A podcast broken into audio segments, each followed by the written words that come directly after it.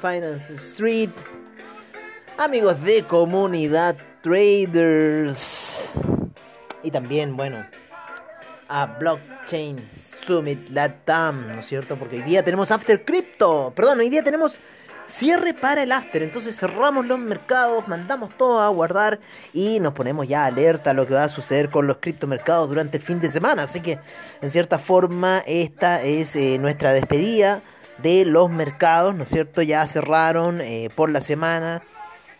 Una semana muy movida, una semana con eh, máximos, ¿no es cierto? Por parte de... Vamos a ver el Russell 2000, si es que está en máximos o no. Al parecer sí, al parecer sí. Tiene, tiene cara. Tiene cara el Russell 2000 como que está en los máximos históricos. Vamos a ver, vamos a ver qué eh, resolución nos va a dar. Mm, yo diría que sí, yo diría que el, el, el Russell 2000 llegó a los máximos históricos. No, no. Tuvo unos máximos históricos antes, en marzo. ¿no? Y ha estado ahí oscilando bastante. Y estamos en un periodo de oscilación y bastante lateralización, ¿no es cierto? Para lo que está ocurriendo, un poco lo que se ve en la gráfica daily. Y si es que, ¿no es cierto? Ustedes no saben de repente estas cosas que siempre ocurren en, las finanzas, ¿no? Estos desplomes. Y bueno, tenemos a la media de 200 periodos para el Russell 2000 muy abajo, a niveles de 1981. Así que sería una caída brutal.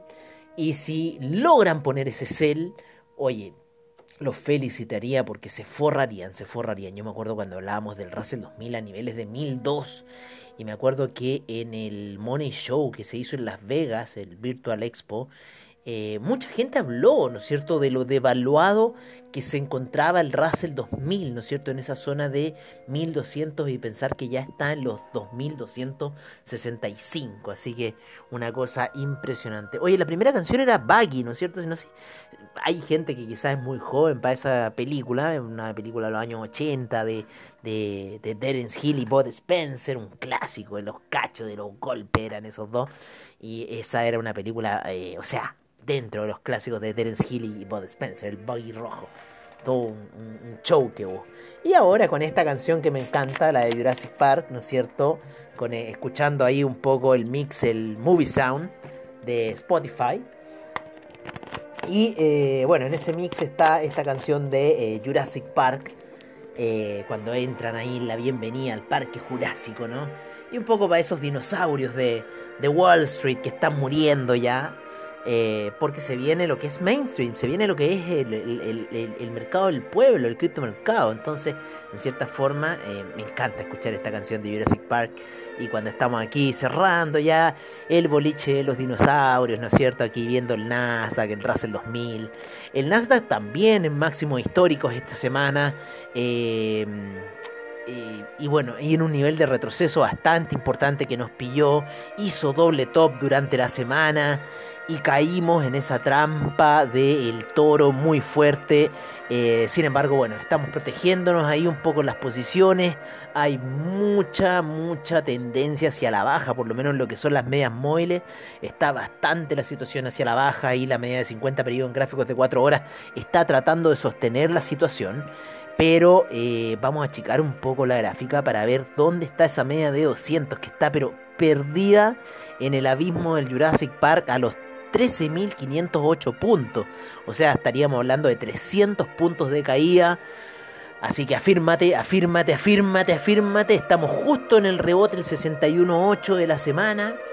Eh, que viene de la salida de la semana pasada, ¿no es cierto? La gráfica, así que estamos justo ahí en el 61.8 de Fibonacci y rompiendo los 13.686, claro, iríamos a niveles de 141 y estaríamos tocando la media de 200 periodos en gráficos de 4 horas que está a 13.501, así que si la próxima semana se vienen caídas, eh, hay que estar atentos. Hay que estar atentos porque ustedes saben que las tomas de ganancia algunas veces son más rápidas que eh, el bullish market que hemos estado viviendo ya desde el año pasado, ¿no es cierto? Desde marzo y en todos sentidos, desde el criptomercado, el mercado convencional, todos han estado explotando porque, bueno, la principal razón es, en cierta forma, este bajo consumo. O sea, eh, la pandemia nos ha tenido en encierro, lo cual ha generado poco consumo. Salvo, ¿no es cierto?, la gente más de la informática y cosas así, que necesita cambiar el computador, pero en cierta forma todo ese gasto superficial que teníamos eh, eh, no, no se ha generado, el ir a restaurantes, cosas así que se hacían habitualmente antes del COVID, ¿no es cierto? Y cuando uno decía, chuta, no me alcanza la plata para fin de mes, bueno, hoy en día casi tampoco por los arriendos de esas cosas, pero en fin, era así. Oye, qué genial esta canción. Es una de las mejores Star Wars. Es una de las mejores de Star Wars. O sea, esta canción cierra toda una película épica. ¿No? No, genial. Podemos hablar de Star Wars. Yo creo que un día podemos hablar más de Star Wars que de la finanza. ¿no? esta canción me encanta. Yo esta la tengo de despertador así. ¡Ah! Y ahí Chubaca. Y se dan todas vueltas. ¿Ah? Aquí Chubaca. ¿Ah? Y los da toda vuelta. genial, genial. Ah, déjenme hidratarme un poco, amigos. Bueno, hemos tenido también un eh, Dow Jones. Un Dow Jones subiendo bastante. Llegó a máximos históricos durante la semana, la, a la semana antepasada. Está también en un periodo de mucha vibración. Sin embargo, la media de 200 está mucho más cerca que en el. Eh, ¿Cómo se llama? en el, eh, ah, en el US 100 y en el US 2000.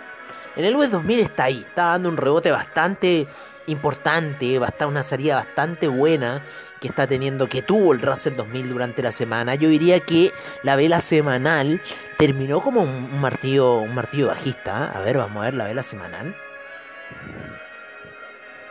Claro, la vela semanal termina como un pequeño martillo bajista casi que, una, que un doji, yo diría, para el Russell 2000. Así que ojo con esta situación de lateralización que está teniendo el Russell 2000. Hay mucho empuje por parte de la media de 20 periodos en gráficos de weekly. Estamos viendo gráficos weekly. Una caída, la caída del Russell 2000 el año pasado fue brutal. Fue brutal. Rompió la media móvil, no hubo por dónde agarrarlo. Creo, voy a poner un gráfico mensual para ver si es que realmente tuvo algún lugar donde posarse, porque en el Nasdaq se fue a apoyar a la media de 200 periodos en gráficos semanales, y estoy viendo que, claro, el Russell 2000 se fue a apoyar a la media de 200 periodos en gráficos mensuales, y de ahí ha tenido un vuelo gigantesco.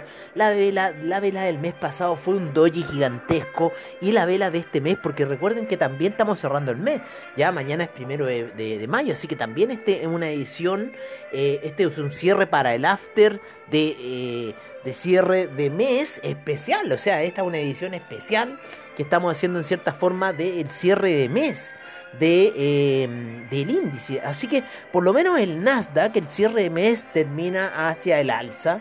Eh, termina con una vela fuerte hacia el alza. Vamos a ponerlo acá en gráficos semanales al Nasdaq. Y es que se, se termina ahí mezclando con un Fibonacci. Y vamos a subir un poquito más. Claro, termina ahí en dos velitas de retroceso. Ya está una segunda velita de mensual de retroceso. Pero que podría significar un camino alcista, obviamente, con los buenos resultados que se han dado en, en, en general, ¿no es cierto? Los resultados de empresa han estado muy buenos y eh, por lo menos lo que se pinta en el Nasdaq que el próximo mes debería ser alcista. Sí o sí deberíamos venir con una vela eh, ya eh, de color alcista más que una vela de color bajista porque en realidad no fue tanto la potencia bajista. Hubo más potencia bajista, ahí yo diría... Ah, perdón, estoy viendo las semanales. Hubo más potencia bajista ahí en febrero, ¿no es cierto?, con las velas semanales. Y estas dos velas semanales no han tenido mucha potencia. Ya venimos de tres caballos blancos, ¿no es cierto?, subiendo fuerte. Llegamos a la zona de transición y estamos en esta zona de transición de dos velas. Así que yo creo que podríamos tener una oscilación que quizás nos pudiese llevar a la zona del 13.600, pero luego quizás para empezar un camino alcista. Así que yo creo que la próxima semana podríamos ver unas caídas dentro del el, índice, el Nasdaq, para luego seguir un camino alcista. Así por lo menos está cerrando el, la semana. Y vamos a ver cómo está cerrando el mes en realidad el Nasdaq. Claro, con una vela fuerte al alza, muy grande. Así que la potencia alcista sigue para el Nasdaq la caída sería bastante estrepitosa. Empezó el mes en los 13.000. 103. Ahí empezó el mes el Nasdaq y terminó el mes en los 14.063, creando nuevos máximos y termina cerrando en los 13.866. O sea, de caer a los 13.103 sería una fuerte y muy brutal caída para el Nasdaq. Por ahora no se lo ve en el horizonte porque terminó muy densa esa vela, así que yo creo que podríamos retener unos retrocesos pequeños, pero en realidad este próximo mes podría seguir fuerte el impulso alcista para el Nasdaq. Lo mismo que en el S&P va volando hacia arriba. Empezó el mes en los 4100 eh, perdón, a ver, empezó el mes en en, 13, en 3.964, 3.964, termina cerrando el mes en 4.179 y con un máximo de 4.210. O sea, el SIP ha seguido volando. Oye, el SIP viene volando ya de hace años, pero este, este, este último tiempo ha despegado. Toda la gráfica parece criptomercado como ha despegado la gráfica del SIP en realidad no lo afectó mucho eh, la caída de eh, lo que fue mm, marzo del año pasado, yo diría que fue uno de los, índices menos afectados del SIP. Eh, brutal como viene saliendo, ¿no es cierto?, de, esa de la crisis subprime, brutal como viene saliendo el SIP, controlado, sí, muy controlado, porque el Nasdaq en cierta forma se ha descontrolado toda su salida desde el año, eh, yo diría 2008, se ha descontrolado el Nasdaq. Pero el SIP se ha controlado muy bien, debe ser porque no ocupan los mismos decimales, pero algo tiene el SIP que eh, se ve más controlado que los demás. Vamos a ver un poco el Dow Jones, ¿no es cierto?, cerrando el mes. Y claro, también va disparado, va disparadísimo el Dow Jones, también tuvo caídas brutales pero todos fueron a apoyarse ahí en la gráfica weekly. Si fue el Russell 2000 el que se fue a apoyar ahí en la gráfica mensual, en la media 200, y yo creo que de los, de los que tienen una explosión fuerte, el Russell 2000, el Russell 2000 fuerte. Eh, casi que como el China 50, no sé si han visto el China 50. El Russell 2000 es como que si hubiera roto un nivel y entrado en otro en meses, es una cosa estrepitosa lo que ha hecho. no, es, pero fuerte, fuerte lo tuyo, Russell 2000. El, DAX termina también el mes ahí como queriendo retroceder, como que fue ni chicha y ni, limonada el mes para el DAX. Ahí como con una fuerte retrocedida, está en niveles altos, ¿no es cierto? Los niveles de 15.000, ¿no es cierto? Una vez que rompió los 13.000 ahí a principio de año, empezó a subir. Y quizás puede ser eh, todavía la subida que le queda. El índice español sigue subiendo, sigue escalando, queriendo entrar a la zona de los 9.000. El índice español ha sufrido mucho. Eh, España con todos estos encierros, todas estas cosas, su índice por lo menos en semanal sigue subiendo. Teníamos hace cuatro semanas marcado subidas para el índice español y van, pero eh, viento en popa, apoyados en la media de 20 periodos. Es una cosa impresionante lo que está haciendo el índice español. Así que todavía le queda mucho camino, y lo mismo que al CAC, lo mismo que a otros índices también les queda mucho camino. Vamos a ver un poco cómo han estado el comportamiento de los commodities, ¿no es cierto?, durante esta semana. Principalmente vamos a ver cómo se movieron eh, durante la semana en su variación porcentual el petróleo, ¿no es cierto? Y cerrando mes, cerrando mes también vamos a mencionar eso. Los commodities han estado fuerte, fuerte, fuerte al alza. Eh, ah, perdón, se me olvidaban, se me olvidan dos bolsas antes de terminar. Habíamos tocado ahí Europa y habíamos tocado, eh, ¿cómo se llama? Estados Unidos, pero vamos a ver China como cierra. China, mira, después de ese martillo bajista feo y fuerte de febrero, casi como un cometa que se quiere matar contra el piso, ha frenado su tendencia hacia la baja y, lo, y bueno, está en una tendencia alcista en la índice China 50, eh, pero ha frenado un poco esa caída. Yo pensé que podría haber caído más, podría haber llegado a niveles de 15.000, pero parece que los 17.000 está generando un doji que al parecer el próximo mes lo podríamos seguir viendo alcista. El Nikkei, que yo hace mucho tiempo que no lo veía porque se movía muy poco, muchos años moviéndose ahí en una zona muy neutral de los 19.000 puntos. 16.000 puntos. Empezó a tomar vuelo el año pasado, luego de la caída hasta 16.000 puntos y luego llegar este año a cerca de 30.000. Ya estamos jugando en esa zona para el Nikkei. Y está ahí ya luego de esta subida, gran subida que ha tenido, porque son muchos puntos el Nikkei lo que da. De esta gran subida se ha como que hay ha quedado ahí fijo, ¿no es cierto? Como que las velas ya mensuales se han movido ahí ligeramente, se han movido bastante, pero estamos hablando de velas mensuales, sea que hay que, hay que saber aguantársela. Eh, y está ahí lateralizando, está ahí lateralizando el año, así que vamos a ver qué va a pasar un poco ahí con el, con el Nikkei, ¿no es cierto? Con esa situación del Nikkei. Eh, ¿Qué más? ¿Qué más? ¿Qué más? ¿Qué más? Eh, y ahora sí, nos vamos con los commodities. Eh, nos vamos con los commodities. En el mes, los commodities han estado bastante, bastante fuerte, especialmente el gas natural, el etanol, el propano se ha caído fuerte y el uranio ha caído bastante fuerte. Pero en lo que es el BTI, este me rentó 7.3% el BTI. El Brent ha rentado también 7.2% en el mes. En la semana rentaron 2.16 el BTI y, 1.74 el Brent. Hoy día fue un fuerte retroceso para el BTI para el Brent, de 2.34 para el BTI, 1.90% para el Brent. El gas natural hoy día subió un 1.30%, sin embargo en la semana acumuló 7.62%, lo que le ayudó en un 12.65% de alza para lo que va del mes. La gasolina, por su parte, cayó un menos 1.41% el día de hoy, cerrando la semana con un 3.74% de alza y en el mes acumuló una alza de 5.64%. En lo que va del Year Trade, la gasolina lleva un incremento de un 46.82%. El petróleo para calefacción hoy día retrocedió menos 2.05%, termina la semana con un 2.54% y el mes con un 8.55%. El year trade va en 29.45%. El etanol hoy día quedó neutral, en la semana rentó 5.96%, en el mes 23.61% y en el año lleva un 62.60% el etanol. La nafta hoy día sube 2.87%, 4.05% en la semana, 0.29% en el mes y 32.77% en lo que va del año. El propano menos 0.60%, 0.68% semanal, menos 11.94% en el mes y 25% en el año.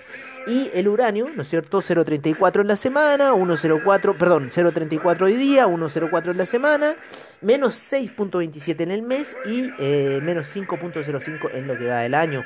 El oro termina cerrando en 1768 este mes, con un incremento de un 3.61% lo que va de, la, eh, de este mes, ¿no es cierto? En lo que va del año todavía sigue estando bajo por un menos 6%. 6.74%. Eh, la plata termina en 25.88, menos 0.75% diario, menos 0.39% en la semana, 6.14% en lo que va del mes y todavía un menos 1.78% en lo que va del año. El platino termina en 1198 con un 0.04%, en la semana menos, menos 2.52%, 0.94% de alza, ¿no es cierto?, en la semana y un 12. 44% en el Year Trade. Aquí es cuando ya la cosa se pone pesada, ¿no es cierto? Eh, bueno, hoy día no sé tan pesada, pero em, en cierta forma, ¿sabéis que voy a cambiar esta canción? Porque no es que no me guste, no es que no me guste Marilyn, pero ya, ¿sabéis que me aparece en la sopa, weón? En cambio, que, mejor que el Ecstasy of Gold de Ennio Morricone. Con esta canción Sasa nos vamos a los commodities eh, de la soya, por ejemplo, que rentó un 1.85% en el día, 2.03% en la semana y un 9.34% en lo que va del mes, 20.22% en lo que va del año la soya.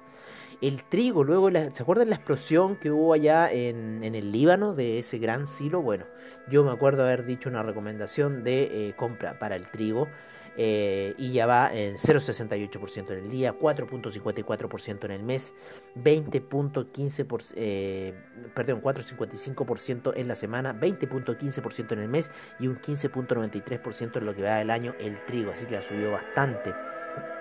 Eh, otro commodity alimenticio que me gusta harto por la película, ¿no es cierto?, de Mendigo Millonario, eh, el jugo de naranja, 0,51% en el día, menos 4.12 en la semana, menos 2.22 en el mes, menos 12.25% en lo que da el año jugo de naranja. Estuvo a niveles más altos, me acuerdo 116 por ahí. El café ha volado esta semana. Eh, hoy día termina con un 1.77% de alza, 5.15 en la semana, 16.52 en el mes y 12.20 en lo que va del año.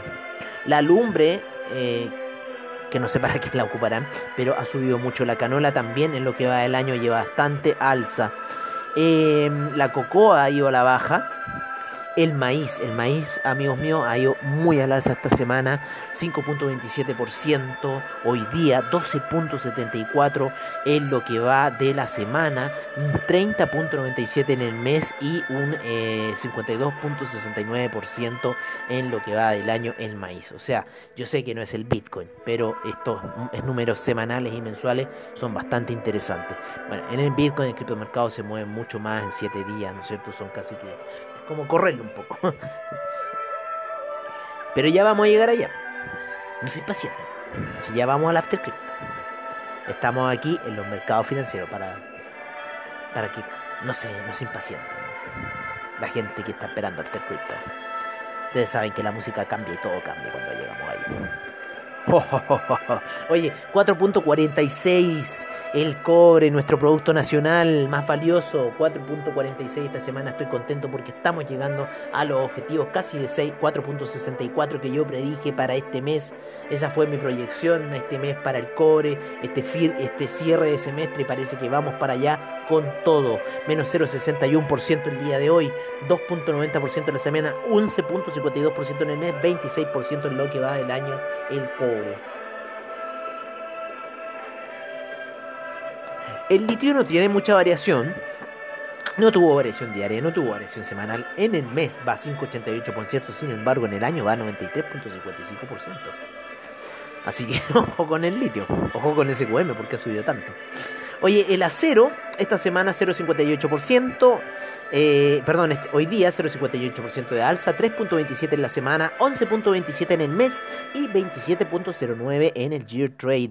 El carbón 1.64% en el día, 2.23 en la semana, 2.09 en el mes y 13.2 en el year trade.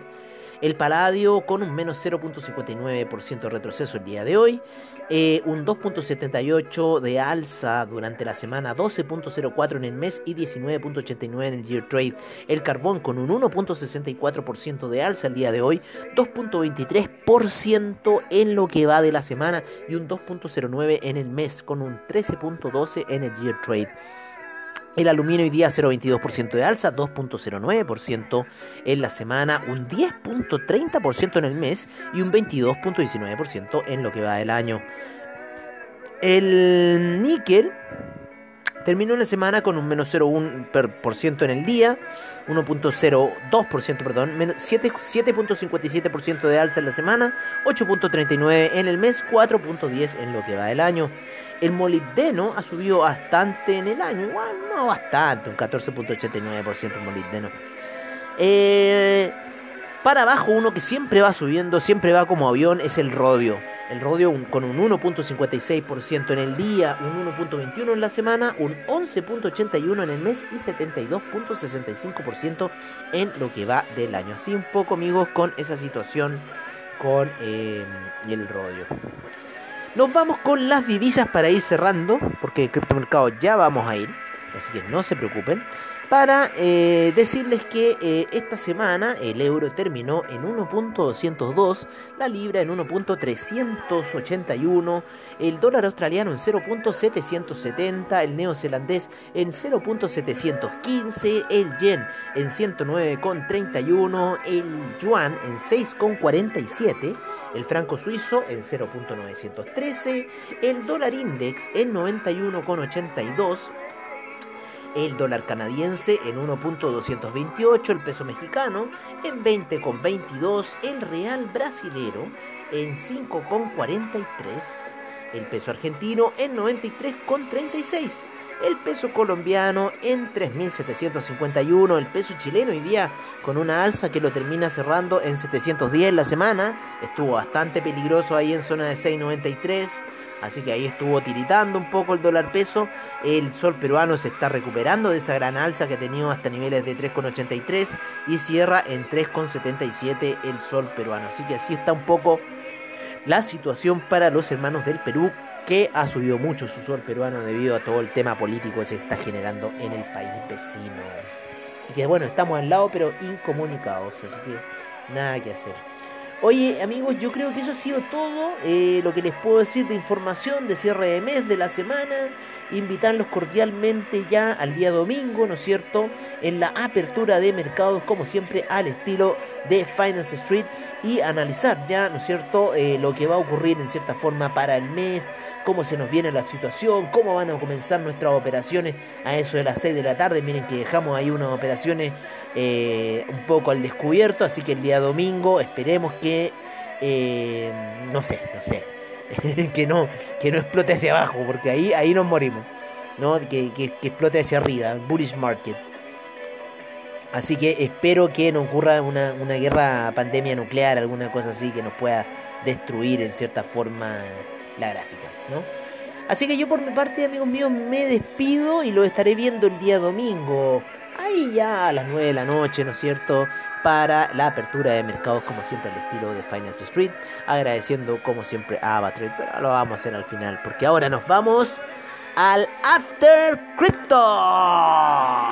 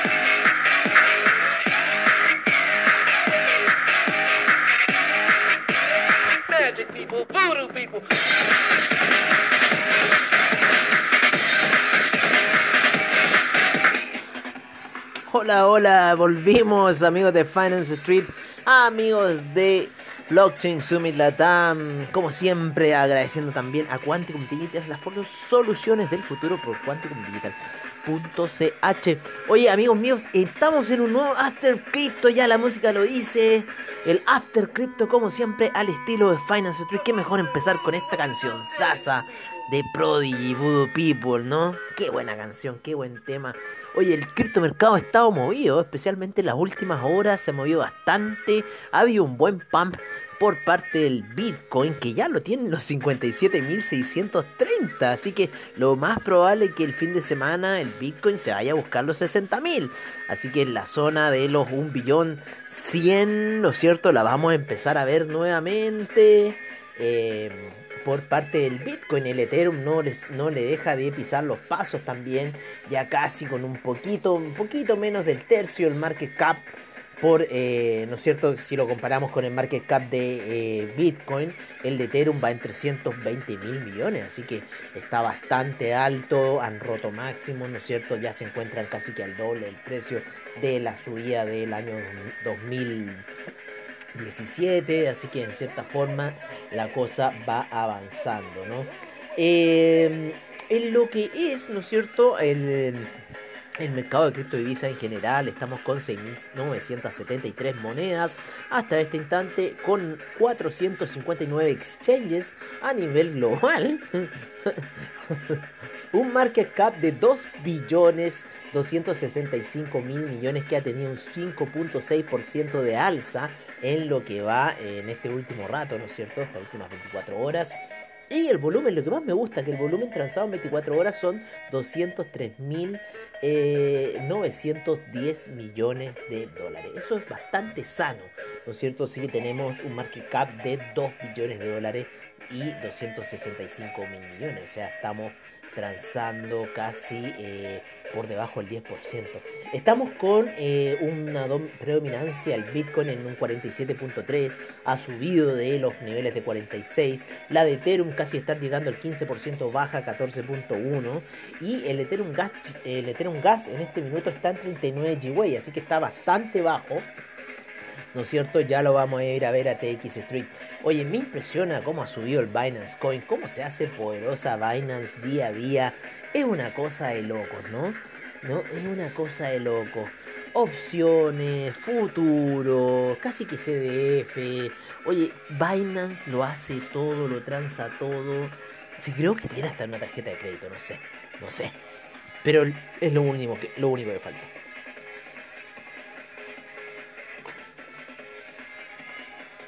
Oh, qué rica la agua mineral con. Con hielito, es una delicia. Oye, el Bitcoin a esta hora de la noche se encuentra en eh, 57.632, una fuerte subida durante el día. Eh, vamos a ver ya algunos fundamentales de esa subida.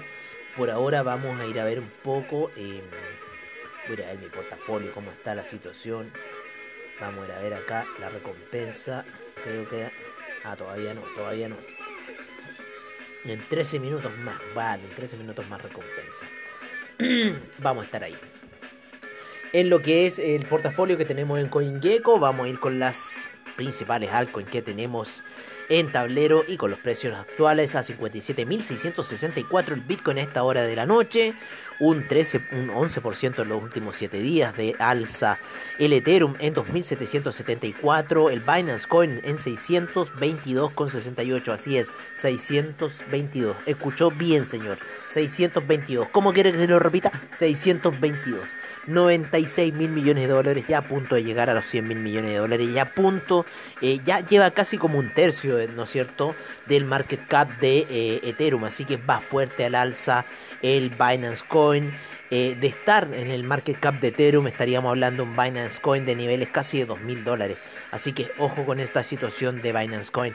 En el Ripple también ha subiendo fuerte. Yo creo que va a ir a buscar los 2 dólares. Ha tenido un 35% de rentabilidad en la semana. Está en 1,59. Ya no ha activado Take Profit, ¿no es cierto? De zonas bajas que tuvimos eh, ahí en la zona de 1.09. Hubiéramos comprado en 0.95. Nos fue a tomar en stop loss en esa zona. Sin embargo, eh, fue, eh, hubiéramos empezado compra en los 0.95, hubiera sido buena zona para llegar eh, a los máximos que estamos ahora con el Ripple, ha tenido muy buena rentabilidad durante la semana. El Tether está en 1.01, mucha vibración en Tether a esta hora. Dogecoin en 0.338, está subiendo Dogecoin, se está viendo en la gráfica, está teniendo algún pump, así que ahí vamos a ver con el Doge Father Elon qué va a suceder.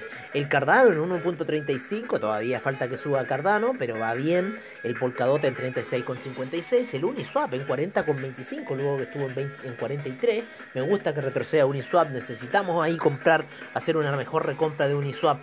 Eh, el Bitcoin Cash en 992 a punto de entrar a los 1000 dólares. Ayer ya lo veíamos que estaba ahí tratando de pelear esa zona. El Litecoin queriendo entrar a los 300 en 271,89. El Chainlink en 38,04 se ha pegado unos 2 dólares de alza importante. Chainlink luego de que nos pillara ahí en la semana. Pero vamos a ver qué vamos a hacer con esa situación.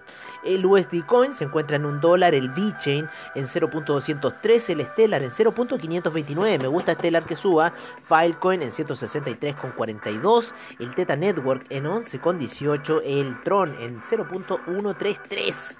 Pacos, Pacos.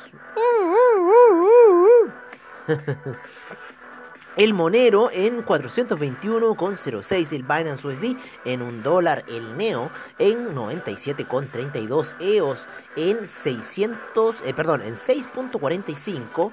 El Bitcoin SB en 325,27. El IOTA en 2,12. Eh, todo el criptomercado en verde, las, los números. El Ethereum Classic en 36,46. El Tesos en 5,62. El DAI en 1,01. También harto movimiento en esa en esa stablecoin. Eh, el Dash en 319,42 y el Bitcoin Gold en, perdón, el Bitcoin Gold en 92,17. Yo creo que va a ir a buscar los 100 Bitcoin Gold. Eh, tuvo ahí unos pics, durante la semana bien raro.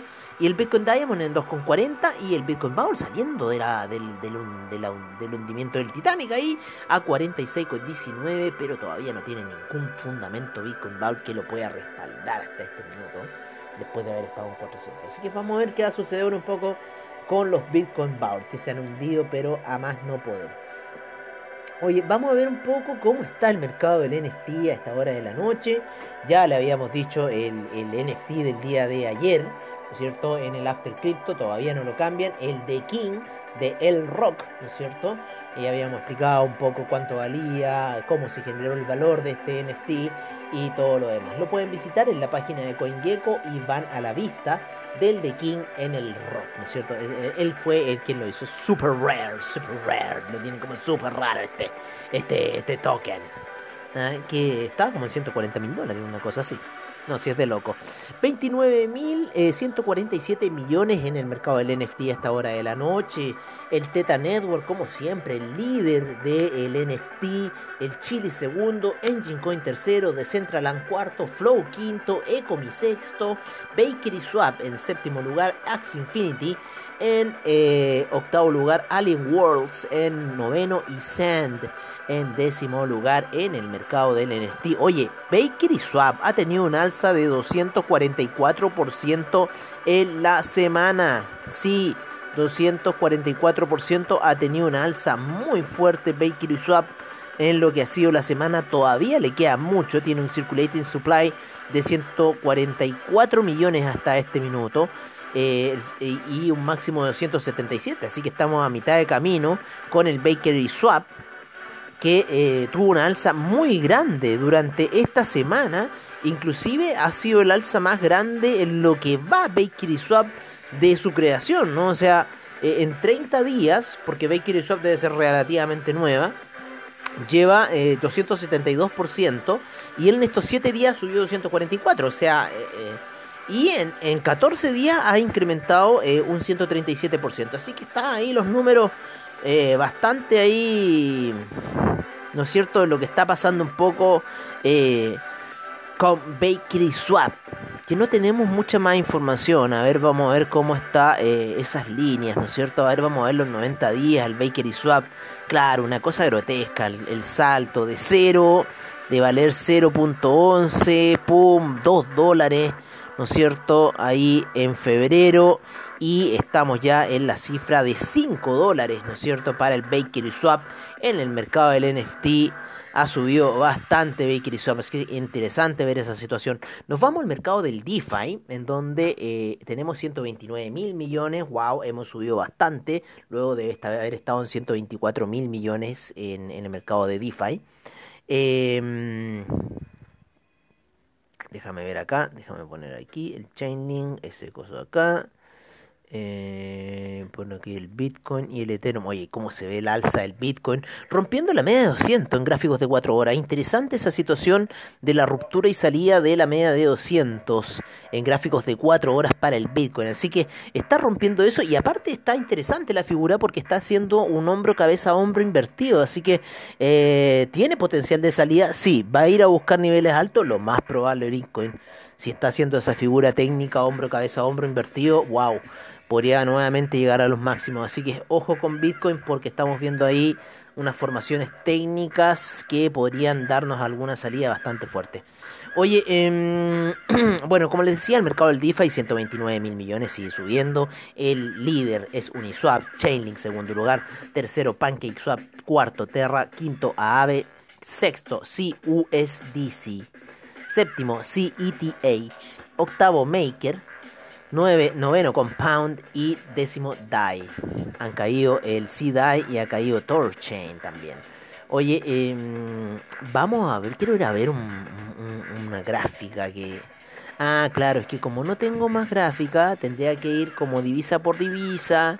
Claro, porque aquí en la de 7 días veo cierta forma, pero para poder ver ese hombro cabeza hombro invertido, amigos míos, yo les recomiendo irse a una gráfica de 14 días por lo menos, y ahí se van a dar cuenta de lo que estoy hablando. Y en 30 días se van a fijar perfectamente lo que yo les estoy hablando, bueno, para los que son chartistas técnicos, ¿no? De este hombro cabeza hombro invertido que se está generando en el Bitcoin y que en este minuto estaría rompiendo en cierta forma el neckline que lo estaría dando la media de 200 periodos de gráficos de 4 horas, ¿vale? Así que véanlo un poco así en el análisis técnico. Yo creo que vamos a tener que empezar a, meterle acá. Lamentablemente con la plataforma de... Claro, podríamos verlo por Crypto, Crypto Watch, ¿no es cierto? Siempre ocupamos eh, la plataforma de AvaTrade un poco para sacar los análisis técnicos. Pero yo creo que tendríamos que verlo por CryptoWatch. Oye, como sigue subiendo el Chainlink, cómo me tiene atrapado en esa zona baja. Así que ahí voy a pensar qué mierda hacer con Chainlink. Tengo unos Chainlink muy arriba, un Chainlink abajo en un buen nivel. Después cayó, no me aguanté y terminé en unas ventas que me terminé poniendo la cruz encima. Así que sería un milagro que cayera nomás, por ahora. Pero vamos a ver qué va a suceder en el futuro con el Chainlink. Ha subido bastante, obviamente, claro, desde el año pasado que lo vengo viendo. Eh, ¿Qué más? Vamos con unas noticias para ver qué estará pasando en el mundo de las noticias. Eh, vamos a ir con Cointelegraph que nos tiene bastantes noticias aquí. Tenemos anotadas. Coinbase adquiere la plataforma de análisis de datos criptomonedas Skew.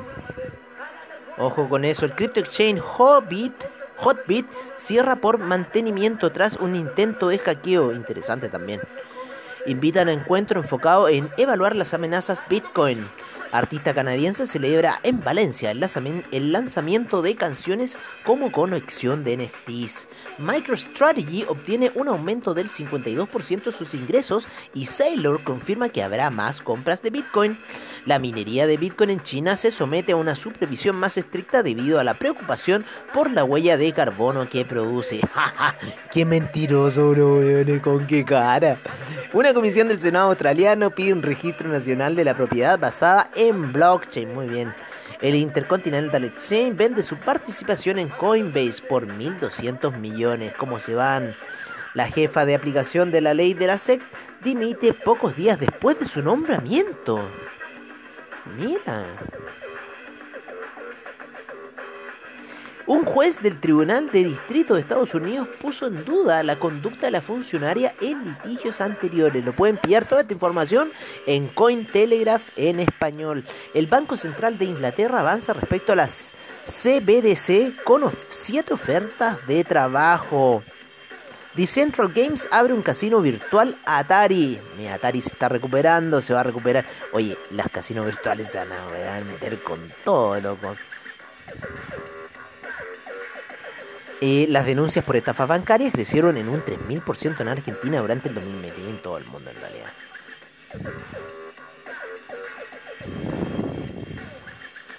Mm, mm. A ver qué dice acá.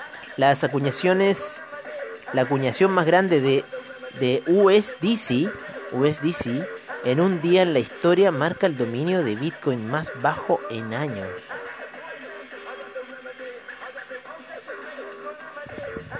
Mira. Mira el. Bueno, hoy día teníamos eh, a Blockchain Summit Latam, ¿no es cierto?